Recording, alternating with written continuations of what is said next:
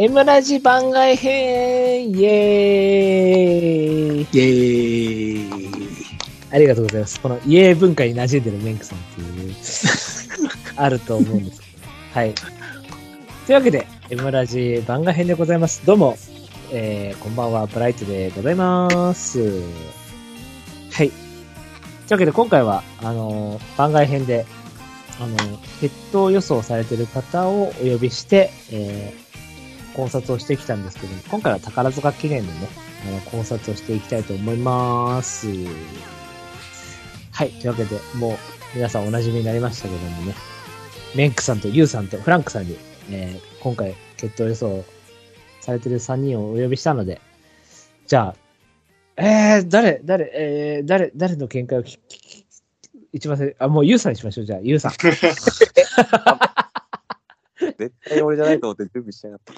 準備しえーもう一番に準備してください、本当に。常に、常に一番だと思って準備してください、本当に。宝塚記念ですね。高塚記念、はい。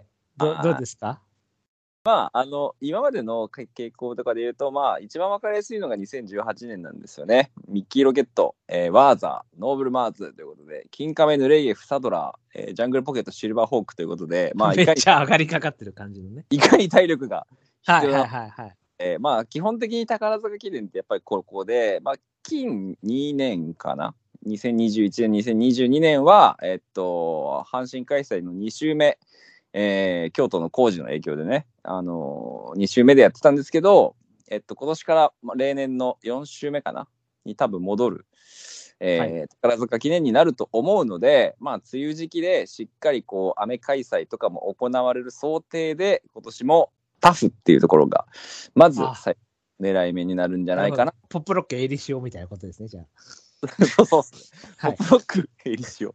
はいまあ、そのミッキーロケット、ワーザ、ノーブルバーズ、まあ、ここをみんなヌレイエフ、サドラーズ、どっちか持ってるんですよね。うん、3頭とも。はい持ったりとか、えー例えば8番人気1着、マリア・ライト、これもサドラーズ持ってますね。ああ、そうですね、はい。エルコンエドルルパエルコンですね、はいはいはい。はい。あとは、なんだ あとは、まあ、そんな感じで基本的に体力がね、まあ、クロノジェネシス、バゴ、ヌレイエフとかね、はいはい。はい、そんな感じで体力が必要になりますということで、まあ、出走馬見ていくと比較的そういう馬多いんですけど、えー、え、え、古畑任三郎ですかはい。 ジェラルディーナ。あ、ジェラルディーナ、はい。えっと、まず、天皇賞組っていうところが出てくると思うんですけど、はい。ここの宝塚記念は。はい。天皇賞って結構きついレースしてると思うんですよね。はいはい。うん、でまあそこ以外からちょっと考えたいなっていうのと、まあ、モーリスで、まあ、サドラー持ってますし、はい。えーえー前走前走じゃないわこの前ついこの前あのクイーンエリザベス2世カップ出てましたけどあの香港のねうんレース出てましたけど、まあ後方からの競馬で前半が63秒ぐらいだったかななんか見てたんですけどこんなん 2000m で63秒で流れて後方からジェラルディーナがさせるわけないだろうと思ったらまあ案の定まあ、そうですよね。案の定させませんでしたんで、あのまあ、前半から比較的流れやすいんですよね、やっぱり宝塚記念っていうレースは。はいはいそうい。う感じで上がりかかると、えーまあ、その前走からのその向いてるのそのパフォーマンスアップっていう要素も踏まえて、ジェラルディーナにしたいと思います。なるほどね。はい。じゃあ次はじゃあ、フランクさん行ってみましょうか。はい。宝塚の注目馬は。宝塚の注目馬。宝塚記念の傾向っていうのは、ゆうさんとほとんど同じ、まあ、タフな競馬に強い馬。あとは、内回り走れる馬っていうところ。まあ、ここに尽きるのかなというところなので、反主流型から選びたいとはいはい。思ってます。なので、きっと知らない方でも、なんだろう、例えばエフフォーリアが去年出てきましたけど、まあそういう馬じゃないタイプ、東京の直線に強そうな馬じゃないタイプを選びたくて、はい。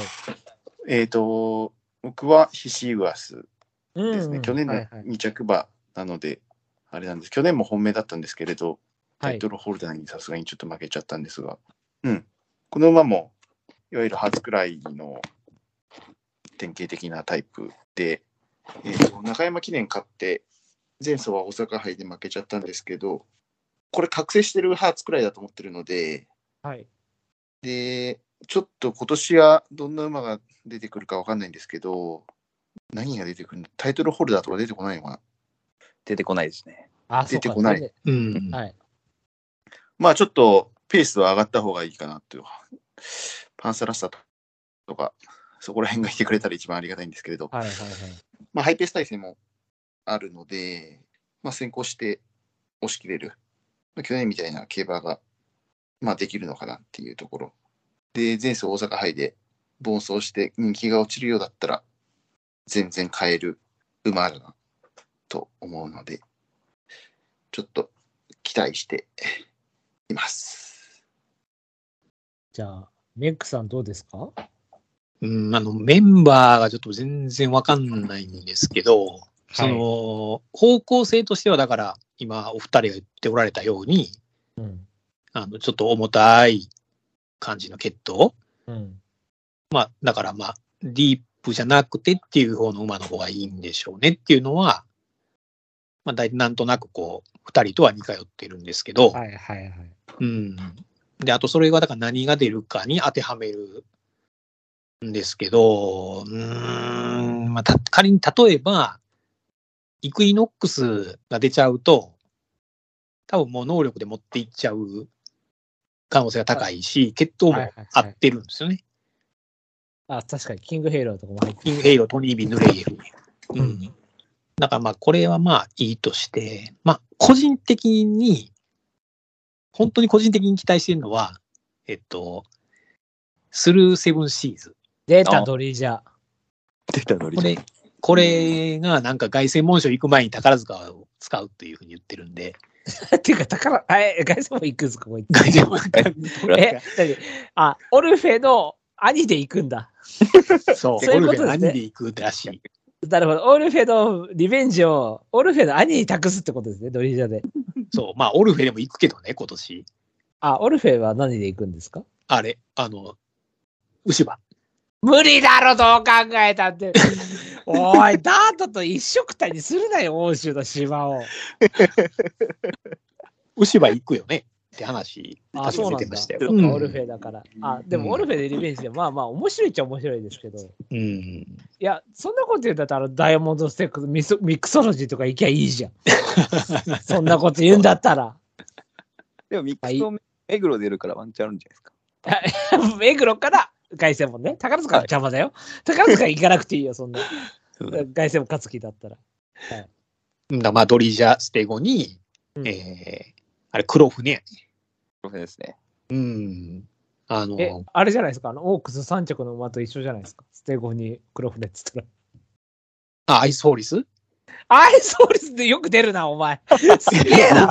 すげえな。あ、あなんでアイスホーリス出んだよ。やるやろ。すげえこの人やば。渋いな。すそうでもまあまあ、でもこの、うん、まあ、似ているけど、この馬はもうめっちゃ、そのコーナリングがめっちゃうまい馬で、阪神に打ち回りベストやと思うよ。はいはいはいはい。まあ確かに黒って感じですもんね、本当くるって回ってくるのめっちゃ、その4コーナーで加速するのめっちゃうまいんよ、この馬。それがだからお父さんっぽいのね、すごく。いいドリジャーですね。うん、そうそうそう。うん、そう思って、あの、秋華賞も本命したら、うちで、大野が前に、なぜか前に行ってなんか、走らなかったんやけどね。う あん、大野大野とか乗せてる時点でお察しくださそいうそうそう、そうがお察しないけどね。うん。マーメイドステークスは一枠から秋山が大外ぶん回してました、そう。秋山と大野以外だったら完璧なんだよ、ほんまにそうそうそううんで、まあ、手薄やしね、今年は多分。ちょっと手薄になりそうですねだいぶ手薄やから確かねに、。確かに。うん、なんかまあ、だから、2、3着ならあり得るんじゃないのっていう。うん。なるほどね。かな。あとはまあ、出ないだろうけど、スターズ・オン・アースとかね。あ、そうかそうか。タあーそうです。出ない、出ないんですね。出ない可能性が高いのか。いや、ビクトリア使うから多分。あ、そうかそうか。。なるほど。なるほど。ど。そっか。そう、まあ、重たい目の血統やけど、足は使えるから、割とまあ、そうですね。ピシャッと合ってるかなっていう気はするけど、まあまあ、絶対使わないよね。うんイクイノックス使うんやったら、なおさらルメール被るし。あ、そうかそうか。そういうことか。うん。なるほど。はい。そんなとこです。はい、じゃあ、以上ですね。一個ごめんなさい。ちょっと今見てたんですけど、はい。マテンローレオってどうですか天狼レオ。パーツに、ブラブイラスイアタインムス。タイムブラインドタイム。あ、タイムフライハーガーですね。うん。これ、強くないですか僕の見解言っていいですか僕の見解。はい。決闘じゃないですけどね。あのー僕はね、この馬すごい好きなんですけど、結局ね、どこでも頑張っちゃうんですよ。結局その、結局京都記念から頑張ってますよね。この京都記念が2着ですね。あの、ドーデュースの。うんで、京都記念って基本的に人気より激走した馬って、あの、大阪杯で相性悪いんですけど、でも大阪杯で4着頑張っちゃいましたよね。なんで、ここで結構、M 的なイメージで言うと、やっぱり、その適性がどうのっていうよりかは、蓄積があるかなって、蓄積疲労があると思うんで、宝塚記念は結構ベストなタイミングというか、その、ベストな適性だと思うんですけども、頑張りすぎちゃってるここ2層が。なので、その、なんつうんだろう。下から上みたいなのがないんで、この羽がないんで、ずっと常に頑張っちゃってるっていう状態なんで、宝塚記念もまた4着5着で終わっちゃうんじゃないかなっていう感覚ですね。その、どんなにハマっても。どうですかあの、あの、多分今、ちょっと、全然気抜いてると思いますけど、ゆうさんは。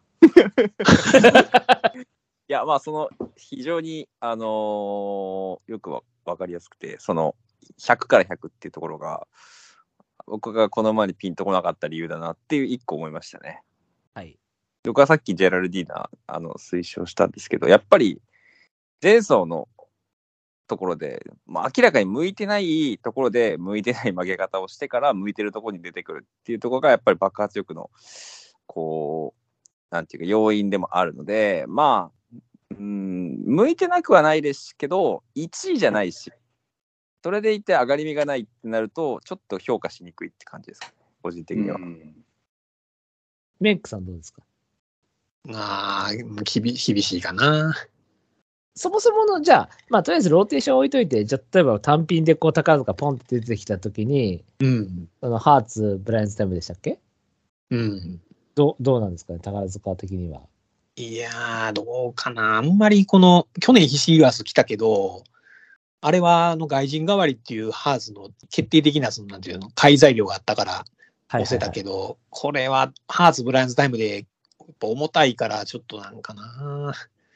あんまり阪神2の内回りで、スルッと回ってくるイメージはないけどね、決闘的に。あなんか僕のイメージだと、やっぱ軽いのが東京で、重いのが宝塚有馬みたいなイメージなんですけど、そう、重いんだけど、はい。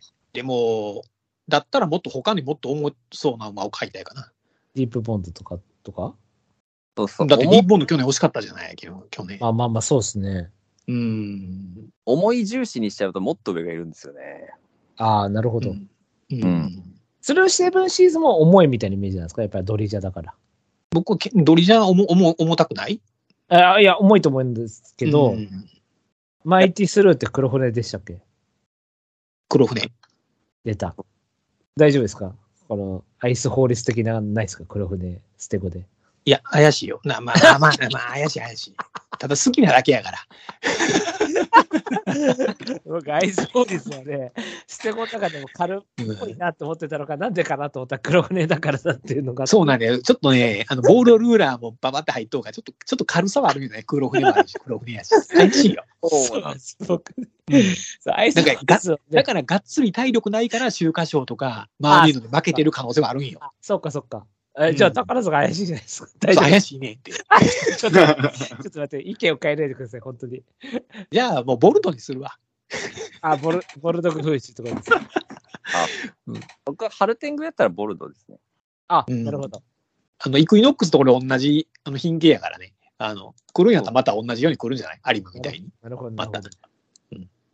まあ、いろいろね、当日道あるとか高速とかもまた、馬場を考えつつっていうのはあると思うんですけどね。アテンローレオが前走安田記念からだったら、わかるわかるその、活性入れてってことです。だから、短距離のスピード慣れさせてからのっていうね。そうね。だからその安田ね、全く向いてないところからの、そうそうそうまだ絶対向いてるとこにっていう上昇パターンね、そうそうそうそう血統的に言うとね。だけど、そういうマ意テ味ンとは違うで、マテンロレオちゃんは、でも俺から言わせたら、そういうとこでも頑張っちゃうタイプだから、もうそこあーで、安田でもそこで16番人気6とかしちゃうタイプだ から。そうすると宝塚ダメだから。そのまあ全そ部うね頑張っちゃうがゆえに、そのギャップがなくなっちゃうっていうか、その、うなんか、ずっと平均的に70、80みたいな感じになっちゃうから、うんそうすると逆に宝塚もまた5、6みたいなうん感じになっちゃうから、そのう、んあのね、そ、そ、そういうタイプもありますよね。やめるときやめるっていうのが、やっぱり大事ですよね。その、うんダメな時はダメっていうのをやってからの得意っていうのが、やっぱりギャップとしてあるけど、そのそう、ある程度、こう、許容範囲が広すぎちゃって、頑張っちゃって、常に 4, 4着、5着、3着、4着みたいな繰り返しちゃう馬だと、あの、1が出にくいっていう、馬もいるっていうか。そううん。まあ、未勝利とかもそうよね、だから。 333とか言って、あ222とかなって1.1倍になって、次4で1とかいますからね、やっぱ。そう、いるいるいるいる。そうそうそうそううんあ、ちょっとノース・ザ・ワールドの悪悪口やめてもらえますかノース・ザ・ワールドの悪口はやめてもらっていいですか222、4で1。一回く下ってから1位みたいなやめてください。 ういんやー、宝塚系楽しくなりましたね、本当そうですね。ジェラルディアだから前走全くレースできてなかったのが良かったですね。 他なんか、フフランクスとかなんか他、他いますなんか、もう一頭ぐらいみたいな。もう一頭ぐらい。なんか、これ、もう穴とかでもいいんですけど、もう一頭ぐらいみたいな。そうっすね。まあまあ、まだちょっと出るかわかんないですけどね。まあ、他、他、もうスルーセブンシーズは確かに面白いなと思いますけどたね。例えば、伊豆城とか。伊豆城は多分ちょっと厳しいと思いますあ、よ。 厳しい、まあそうっすよね。ダノンザキットがいるのか。あ、そうですね。ダノザキット。22、どうなんですかね ?2000、ああ、ちょっと長いかな。長いですよね、ちょっとね。ギリ長いかなって思うんですけど。うん。じゃあ、とりあえず宝塚記念は、じゃあ、こんこんくらいで。ブルーセブンシーズ、ヒシイガース、そのあたりで、はい。まあ、あと、ボルドグ風習。ゴールドグですね。ハルテンからだったら。うんじゃあ、皆さんありがとうございました。はい。はい、ありがとうございました。ありがとうございました。あ